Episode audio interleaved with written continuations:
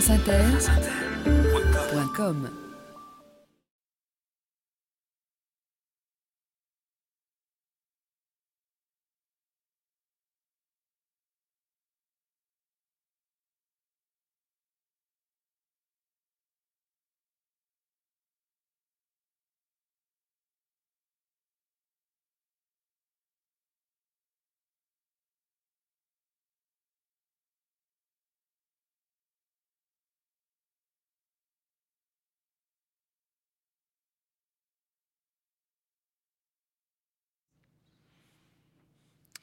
Bonjour Claire Servagent. Eh bien aujourd'hui nous allons remonter le temps en 1796 et 1797, Bonaparte en Italie. Le 15 mai 1796, Bonaparte entrait dans Milan à la tête de cette jeune armée qui venait d'apprendre au monde qu'après tant de siècles, César et Alexandre avaient un successeur, Stendhal.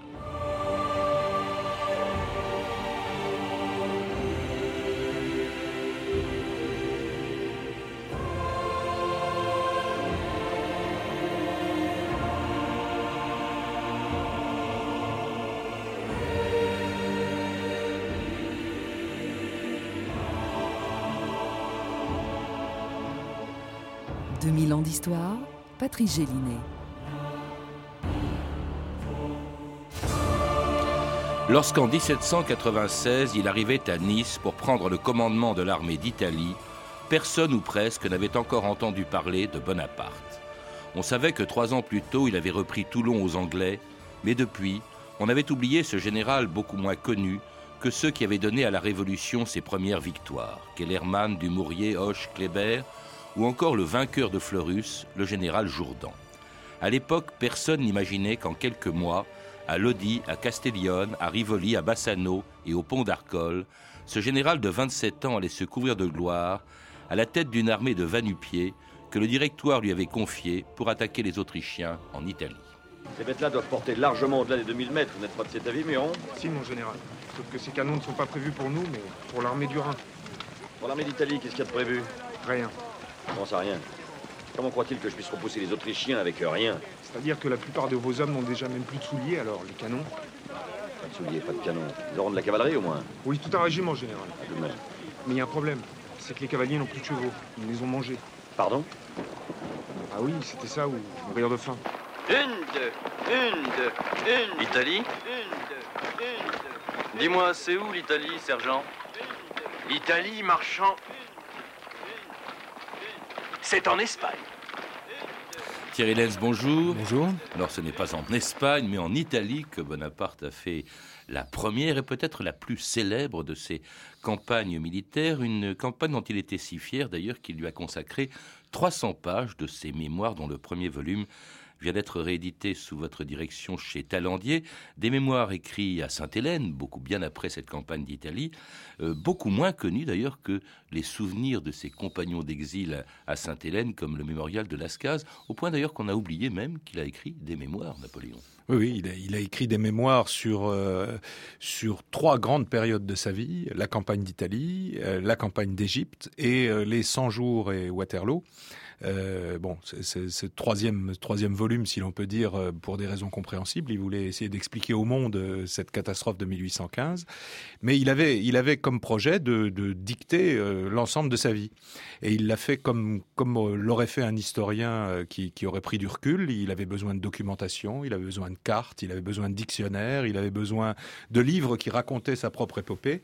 Et comme il n'en disposait pas sur la partie impériale, mais il, il y a un trou dans les mémoires. Mais c'est vrai que c'est peu connu. Même, je dois vous dire, l'éditeur au départ euh, bah, était surpris quand on lui propose la réédition des mémoires de Napoléon, euh, parce que ça n'a pas été réédité, en tout cas sous cette forme complète, depuis euh, le début du XXe siècle, 1905 exactement. Je veux écrire les grandes choses que nous avons faites ensemble, avait-il dit à la garde impériale, justement, quand il avait quitté quitté la France en 1814. C'est ce qu'il va faire à, Sainte-Hélène. Mais alors, cette, cette campagne d'Italie, on sent qu'il y attache de l'importance, peut-être parce que c'est euh, son, son, son, meilleur souvenir, en tout cas celui dont il est le plus fier. oui, oui, Pour, pour, revenir à Lascaz, dont on parlait tout à l'heure, il dira un jour à Lascaz euh, Je me sentais euh, soulevé dans les airs au moment de la campagne d'Italie, parce que c'est effectivement sa, sa, première grande campagne. vous soulignez tout à l'heure qu'il était, qu'il était peu connu.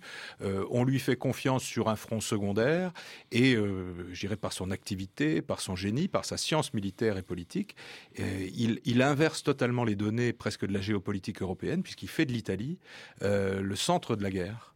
La période la plus pure et la plus brillante de sa vie, disait plus tard Stendhal, aucun général des temps modernes n'a gagné autant de batailles en si peu de temps avec des moyens aussi faibles sur des ennemis aussi puissants. Alors il faut le rappeler, on l'a entendu dans l'extrait de film du début, que c'est vrai que cette campagne, tout le monde est surpris de l'importance qu'elle a pu prendre parce que, au fond, l'armée qu'il commande en Italie, c'est une armée un peu de diversion. À l'époque, le directoire, la révolution est en guerre contre l'Angleterre, contre l'Autriche, elle se bat surtout contre l'Autriche, et contre l'Autriche, on envoie au nord deux armées infiniment plus importantes que celles que l'on confie à Bonaparte en Italie. Oui, c'était euh, vraiment une armée de diversion c'est-à-dire qu'il devait, euh, comment dire, euh, amener les Autrichiens à euh, masser un peu plus de troupes que d'habitude dans la péninsule italienne et essayer de les contenir simplement pour qu'ils ne puissent pas entrer euh, sur le territoire de la République.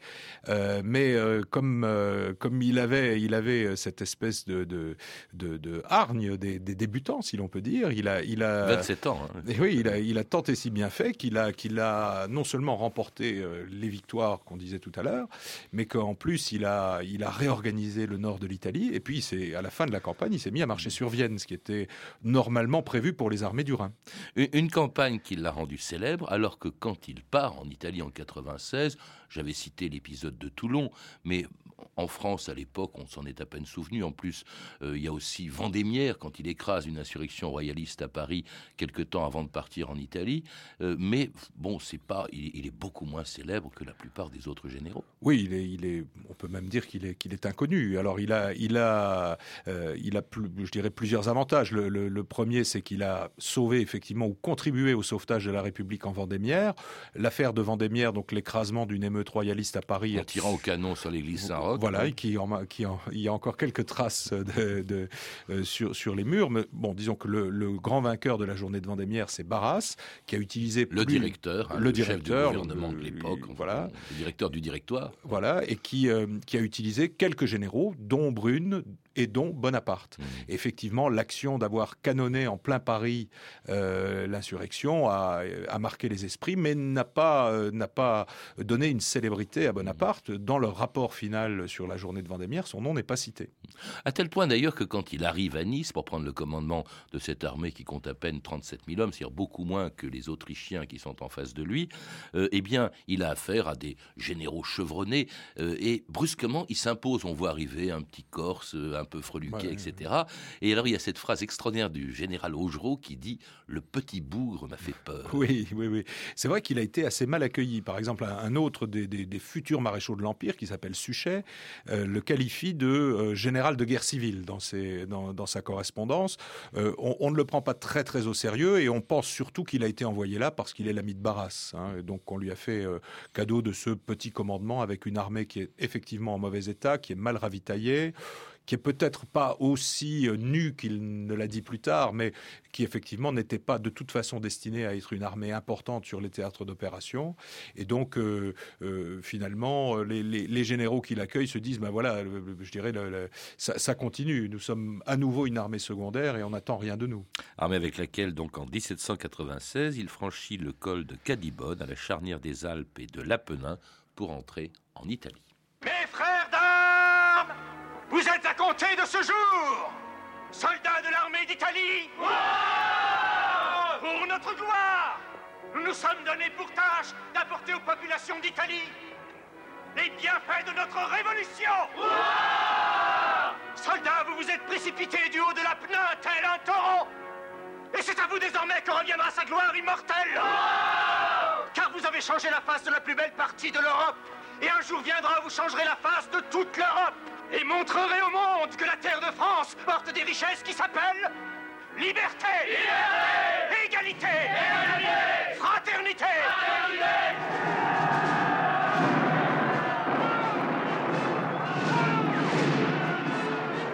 Alors quand Bonaparte entre en Italie en 1796, ce n'est pas pour la conquérir, mais comme le prétendaient d'ailleurs toutes les armées de la Révolution, pour libérer l'Italie des Autrichiens qui s'y trouvaient. Oui.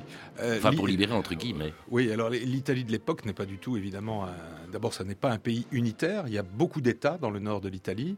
Et euh, en réalité, Bonaparte, évidemment, a comme objectif de, de, se battre avec les Autrichiens, mais il y a aussi le roi de Sardaigne, la République de Venise, la République de Gênes, qui sont liguées, elles aussi, euh, contre la France. Et d'ailleurs, euh, au cours de la première phase de la campagne. C'est surtout contre ses ennemis secondaires que va se battre euh, Bonaparte. Bon, il, va littéralement les écraser, ça va aller assez vite, mais euh, c'est en même temps pour la campagne doit aussi simplifier un peu la carte de, de l'Italie. C'est quand même la première fois depuis plusieurs siècles que les Français retournent faire la guerre en Italie. On faisait plus la guerre en Italie depuis depuis au moins deux siècles. On faisait surtout la guerre en Allemagne. Hein, et, je dirais que la, rapidité du succès obtenu par Bonaparte va remettre les projecteurs, si on peut utiliser cette expression anachronique, sur ce théâtre d'opération et va finalement aussi aiguiser les appétits euh, des gouvernements français, dont celui de Napoléon plus tard, mais déjà sous le directoire vis à -vis de ces contrées. Oui, l'appétit, l'appétit, le, besoin d'argent et le pillage d'ailleurs dont l'armée de Bonaparte va faire preuve, on en reparlera. Mais il est, également favorisé par une chose, c'est qu'un certain nombre d'Italiens républicains attendent beaucoup justement de l'armée française lorsqu'elle arrive en Italie, ce qu'on appelle les Giacobini, hein, les Jacobins italiens, euh, qui accueillent, euh, qui sont plutôt du côté des Français quand ils entrent en Italie. Oui, oui, bien sûr, il y a, il y a toute une partie euh, avancée de la société italienne qui, euh, qui attend de l'armée française une libération. Alors, l'histoire leur montrera qu'au fond leurs attentes étaient un petit peu un petit peu excessives ou un petit peu trop optimistes. Mais c'est vrai que dans un premier temps euh, au moins jusqu'au tournant de la campagne après la bataille d'Arcole euh, les populations se, se rallient euh, facilement. On s'enrôle même dans l'armée d'Italie afin de, de, soutenir cet effort de, de libération. À un moment de la campagne, il y aura quand même plusieurs révoltes anti-françaises, les fameuses oui. Pâques véronaises où beaucoup de soldats français ont été massacrés, tout simplement parce que les Français n'ont pas euh, immédiatement compris que l'Italie n'était ne se concevait pas comme un ensemble uni, mais comme euh, euh, une juxtaposition de centaines, de milliers de particularismes locaux, euh, ce que les Français n'ont pas compris, d'ailleurs ce que Napoléon lui-même n'a pas compris euh, plus tard euh, sous le consulat et l'Empire. Donc il a été obligé de, de, de forcer l'unité, en quelque en sorte. En tout cas, le début de la campagne est, est assez euh, extraordinaire, puisqu'en 15 jours, il parvient à battre les, les Piémontais, impose à ceux-ci l'armistice de Cherasco, le 26 avril 1796, et puis s'en prend aux Autrichiens euh, sur le pont de Lodi le 10 mai 1796, ce qui lui permet d'entrer triomphalement à Milan le 15 mai 1796.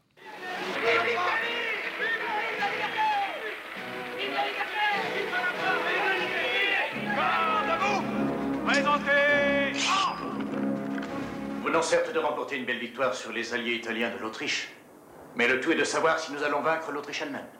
Le général Wurmser et ses troupes sont loin d'être restés inactifs, messieurs. Ils ont bombardé Mantoue. Et nous devons riposter. Car les populations locales pourraient bien joncher de roses les sentiers foulés par nos ennemis plutôt que le nôtre. Je commanderai deux bataillons Murat, vous resterez en réserve, les ordres pourront être modifiés à tout moment. À présent, bonne chance à tous. Et c'était le début donc de ce qu'on appelle la deuxième campagne, celle que Bonaparte va entreprendre contre les Autrichiens qui se sont repliés euh, sur Mantoue, euh, qui ont fait venir quatre armées euh, venues d'Autriche, parce que cette fois-ci, Bonaparte commence à faire sérieusement peur aux, aux Autrichiens, et il se retrouve donc face à eux, face à une armée encore plus imposante que, que, que la sienne, et c'est là que vont se produire les plus belles victoires de Napoléon, de Bonaparte, dans des villes qui portent aujourd'hui des noms de rues à Paris ou même dans plusieurs villes de, de province, Castiglione, Rivoli, dites-vous, la plus importante, Thierry Lenz Oui, parce que c'est, si vous voulez, en, deux mots, Napoléon utilise pendant cette campagne une, une tactique qui va reproduire assez souvent pendant sa carrière ce qu'on appelle, ce que les techniciens appellent la manœuvre sur position centrale, qui est, tout simplement de séparer les ennemis et de les battre euh, successivement. Et il le fait euh, au niveau euh, macro-militaire, au début de la campagne, en battant d'abord les alliés italiens, puis en se tournant vers les Autrichiens. Et il va continuer à le faire pendant toute la campagne avec, avec les armées autrichiennes qui se présentent devant lui.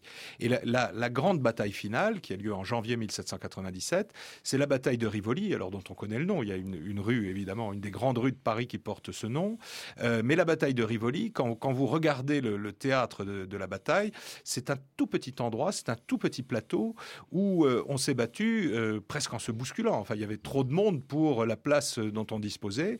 Et c'est une, victoire qui permet, là, cette fois-ci, à, Bonaparte de rejeter complètement les Autrichiens vers leur pays et d'envisager, ce qu'il va d'ailleurs faire quelques semaines plus tard, d'envisager de commencer à marcher vers Vienne, ce qui n'était pas du tout mais pas du tout dans les projets ni du directoire, ni évidemment des Autrichiens qui ne s'attendaient pas à être menacés de ce côté-là. Hein, alors il y a Castillon, dont je l'ai dit, Rivoli, et puis alors aussi Arcole, où sur un pont, eh bien, Napoléon Bonaparte pardon, allait construire sa légende.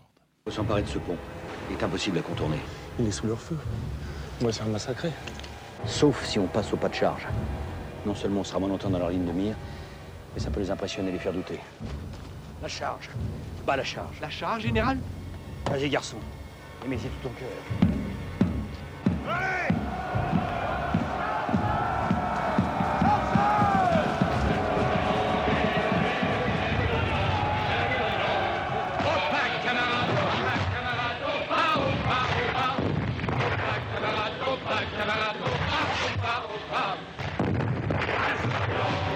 Allez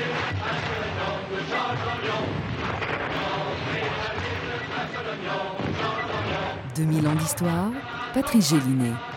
Arcole, c'est sans doute la bataille la plus célèbre de la campagne d'Italie. Thierry Lenz, tout le monde connaît ce tableau de gros euh, célébrissime où l'on voit Bonaparte en train de traverser le pont, avec d'ailleurs devant lui un soldat, Muiron, qui est mort euh, en le protégeant.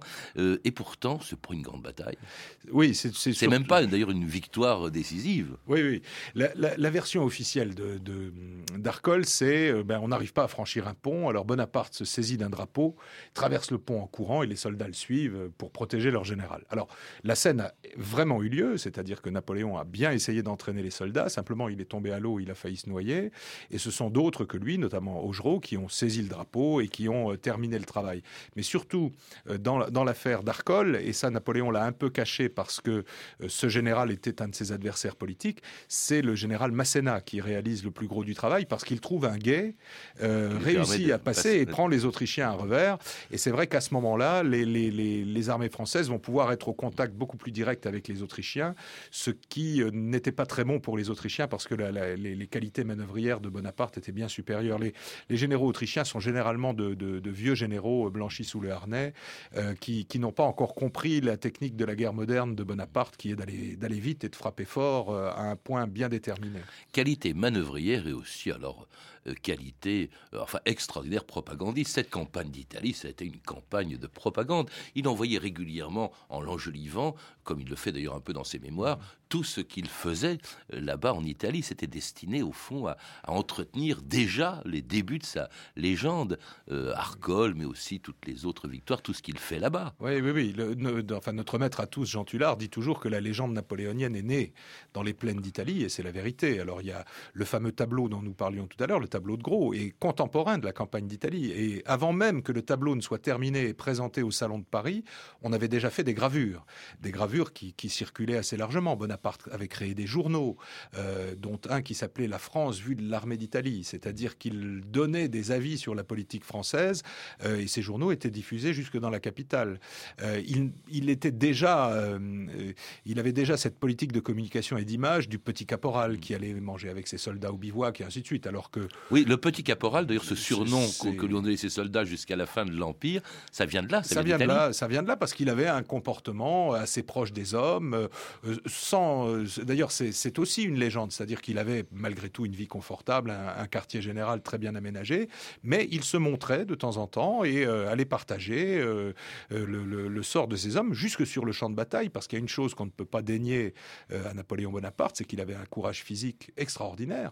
Pendant cette campagne d'Italie, il y a au pont de Lodi, il passe sur le pont sous la mitraille, au pont d'Arcole, il a des chevaux tués, sous lui à la bataille de Rivoli. Enfin, il donne de sa personne, ce qui n'est pas aussi fréquent que ça euh, chez les généraux de l'époque extraordinaire manœuvrier, euh, également administrateur, vous le dites vous-même. Pour la première fois, un général s'était mis en administrateur, parce que là-bas, il se comporte comme un proconsul, hein, et presque un roi d'ailleurs à Milan. Il se comporte euh, véritablement comme un souverain. Oui, mais il, s'installe dans un château. Alors, une fois que la guerre est quasiment terminée, il s'installe dans un château, euh, et il se met à gouverner tout le nord de l'Italie, changeant les institutions. Alors, il crée même, à la place des, des vieux royaumes, il crée des républiques. Alors, la République cispadane, qui dure peu de temps, mais la République ligurienne qui va remplacer euh, la, euh, qui va remplacer euh, la République de Gênes. Mmh. il va créer la République cisalpine qui donnera, qui sera le noyau de la République italienne. Et puis il se permet d'attaquer la sérénissime République de Venise qu'il détruit finalement. Hein. il est le, c'est celui qui a tué la République de Venise. Euh, il l'envahit. Alors il prend un prétexte d'émeute anti-française pour envahir la République de Venise et la transformer euh, en, une République sœur de la République française. Euh, modification aussi fiscale. On, aura peut-être l'occasion d'en parler. Toutes les saisies qui sont faites sur sur le territoire italien. Organisation d'une bah, armée. il est. Je parlais de pillage. Par exemple, prenons un exemple. Les chevaux de la de la place Saint-Marc, mhm. qui d'ailleurs eux-mêmes venaient, je crois, de Byzance, euh, ces chevaux, il les a euh, ramenés en France et on les trouve sur l'Arc de Triomphe du Carrousel. Enfin, on les a trouvés. On les a trouvés. ceux qui existent maintenant, ils sont rentrés et ceux qui existent sont le, le, le, fameux lion de la place Saint-Marc a orné euh, pendant plusieurs années une fontaine qui se trouvait sur l'esplanade des Invalides. Mhm. Donc, en réalité, alors, on, parle beaucoup des pillages de Bonaparte. Il faut savoir que c'est dès le début de la Révolution où les révolutionnaires avaient décidé que les arts ne seraient jamais aussi bien représentés et aussi bien accueillis que dans la patrie de la liberté. Donc il y a eu toujours une politique de saisie d'œuvres d'art dans les pays et euh, euh, évidemment en Italie il y avait beaucoup plus d'œuvres d'art à saisir et d'ailleurs dans tous les traités de paix qui sont signés par Bonaparte il y a des clauses de remise de tant de tableaux, tant de sculptures, tant de livres précieux et ainsi de suite. Le pape sauve sa couronne, si l'on peut dire, euh, moyennant euh, des espèces euh, sonnantes et trébuchantes, mais aussi un grand nombre de tableaux, un grand nombre de sculptures euh, qui aujourd'hui, dont beaucoup se trouvent encore dans les musées français. Oui, au point de décevoir d'ailleurs ces, ces fans, si je puis dire, ces fans italiens, ces Giacobini dont, dont, je parlais. Il y en a un qui, lorsque justement euh, euh, Bonaparte était entré, ou en tout cas avait pillé Venise, qui disait, qui parlait des Français en disant ces dévoreurs de peuple, c'était le, le, poète Hugo Foscolo qui disait ça, mm. se servaient de la liberté, se servent des libertés comme les papes se servaient des croisades. Autrement dit, effectivement, derrière le prétexte de liberté, il y avait, il y avait le pillage. En tout cas, il n'en fait qu'à sa tête, hein, cette espèce de vice-roi, de souverain. Euh, il, il n'obéit même plus au, directoire. Il marche sur Vienne. Il va au-delà. Mmh. Euh, il va au-delà de, la frontière. Il marche sur Vienne, impose aux Autrichiens un traité de paix, la paix de Campo Formio, en, le 17 octobre 1797, dans lequel d'ailleurs il abandonne Venise aux Autrichiens. Pour la première fois, cette république cesse d'être indépendante et elle va rester prisonnière en quelque sorte des Autrichiens pendant plusieurs années encore. Oui, oui, oui. Et, alors, et, et, par exemple, dans le traité de Campo Formio, alors que ça n'est pas son, son problème, il, il, fait reconnaître la rive gauche du Rhin comme appartenant à la France. Euh, rappelons quand même qu'il a gagné des victoires en Italie, mais il arrive à faire une sorte de paix générale. Euh, d'ailleurs, le, directoire en est assez furieux parce que ça, ça n'était évidemment pas sa mission. il va essayer de le punir en lui disant bah, puisque vous avez signé cette première paix, vous allez aller négocier le véritable traité de paix à Rastatt en espérant que Bonaparte va s'embourber dans les arguties, dans les discussions diplomatiques. Et même sur ce plan-là, Bonaparte n'obéira pas, puisqu'au lieu de rester à Rastatt pour négocier, il remonte à Paris euh, pour éventuellement aller tenter sa chance. À Paris, où il est accueilli triomphalement.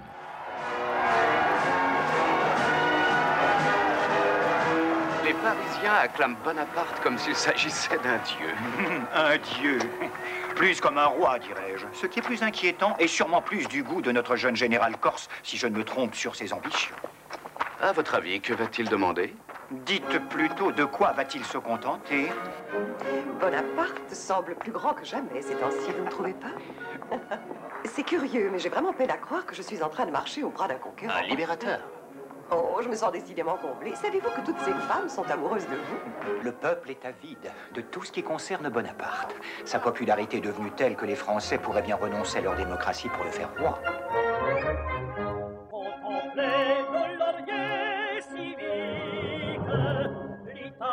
Produit ses fertiles poissons. Sur le champ des plaisirs succède au cri de guerre. La victoire a conquis la paix. Le champ des plaisirs succède au cri de guerre. La victoire a conquis. Contempler nos lauriers civiques, l'Italie a produit ses fertiles moissons, que le chant des plaisirs succède au cri de guerre, la victoire a conquis la paix. C'est le chant du retour de Campo Formio, écrit en 1797 97, au moment où, Bonaparte revenait d'Italie. Il était parti totalement inconnu, il devient euh, véritablement un personnage incontournable du directoire et même menaçant pour le régime. Ah oui, il devient totalement l'homme à la mode, et, d'ailleurs c'est à cette époque qu'il commence à se lier à un autre personnage qui va beaucoup aider à son ascension, qui est Talleyrand. Euh, Talleyrand a repéré ce jeune général. Euh, on sait depuis même que Robespierre l'avait prédit que cette révolution allait se terminer probablement par une remise en ordre un petit peu musclée et pourquoi pas par un militaire. Euh, Talleyrand est de cet avis, puisque ce sont les militaires qui sont à ce moment-là le seul corps vraiment organisé. Et il joue la carte Bonaparte dès cette époque. Euh, on sait par les documents qui, euh, qui, ont, qui ont subsisté que Bonaparte a pensé à ce moment-là à prendre le pouvoir, mais qu'il en a été dissuadé parce que d'abord, les directeurs, même si on les a beaucoup vilipendés, n'étaient pas tous des imbéciles et avaient bien compris euh, l'objectif de Talleyrand et du couple Talleyrand-Bonaparte. Et donc, voyant que tout ça se, se, se gâtait, qu'il y risquait sa réputation et voire même sa vie, et on guillotinait beaucoup quand même encore à cette époque, euh, Bonaparte choisit de s'éloigner du panier de crabes pendant un certain temps, et puis ce sera euh, la campagne d'Égypte. Alors là, là, le directeur est bien content de l'envoyer très loin de France, euh, en espérant bien qu'il restera là-bas, mais ça va également encore accroître sa, accroître sa gloire. Au fond, est-ce que Bonaparte serait devenu Napoléon sans cette campagne d'Italie? Euh, non, évidemment, puisque puisque euh, puisque d'abord d'abord il, y conquiert la gloire militaire euh, qui est qui est essentielle à cette époque-là. Enfin, l'idée de gloire est chevillée au corps des Français de cette époque-là. Donc donc ils ont un général glorieux. Et puis deuxième chose, c'est qu'il apprend le pouvoir en étant en Italie.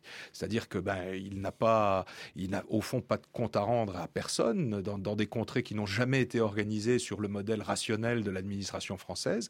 Et euh, en fait, il fait ses classes, il apprend. Euh, il, euh, en plus, bon, il, quand on le regarde faire, on a l'impression qu'évidemment il a toujours su, mais euh, il y a aussi euh, des erreurs qui sont faites au niveau fiscal, au niveau du maintien de l'ordre, et il va apprendre et il va euh, se créer cette personnalité politique un peu atypique qui va, qui va finalement quelques années plus tard changer la France et un petit peu l'Europe. Sa naissance de la légende en fait, hein, parce qu'on oublie aujourd'hui avec du recul que cette campagne était la première qu'il ait faite et que c'est de là que, procède tout le reste, le 18 Brumaire, le consulat et puis et puis et puis bientôt l'Empire. Tout ça, on le retrouve dans ses, dans ses mémoires. Il y attachait beaucoup d'importance. Il était plus attaché qu'à d'autres euh, à cette campagne d'Italie Thierry oui, puisqu'il y a 300 pages justement de ces mémoires que vous rééditez. Oui, oui, on a, on a les manuscrits euh, originaux, hein, c'est-à-dire qu'ils ont été dictés par Napoléon à ses généraux à Sainte-Hélène et lui-même apportait des corrections et faisait recommencer les copies. Et même dans les documents finaux, il y a euh, l'écriture du Mamelouk Ali, les corrections de Napoléon et la traduction des corrections par le général Bertrand. Mémoire de Napoléon, donc la campagne d'Italie, une nouvelle édition donc publiée chez Talandier de ces Mémoires de Napoléon, présentée par vous, Thierry Laine. Je signale également que vient de paraître sous votre direction l'ouvrage collectif 1810, le tournant de l'Empire, chez Nouveau Monde Édition, en partenariat avec la Fondation Napoléon. Vous avez pu entendre des extraits des téléfilms suivants Napoléon et Joséphine de Richard Effron et Napoléon d'Yves Simoneau avec Christian Clavier dans le rôle titre, disponible en DVD chez France Télévisions Distribution. Toutes ces références sont disponibles par téléphone au 32 30, 34 centimes la minute ou sur le site franceinter.com. C'était 2000 ans d'histoire. Merci Anne-Laure Cochet, Guillaume Lacroux, Camille Pougelaguier, Frédéric Martin et Franck Olivard. C'était une émission de Patrice Gélinet réalisée par Jacques Sigal. Demain, dans 2000 ans d'histoire, une autre légende, une légende du Far West, Calamity Jane. 4 au 12 décembre, rendez-vous au Nautique, Salon Nautique International de Paris pour fêter 50 ans de passion. Venez découvrir l'univers du nautisme, les nouveautés de la prochaine saison et les nombreuses animations et activités souvent insolites. Rendez-vous au Nautique de Paris, 50 ans de bonheur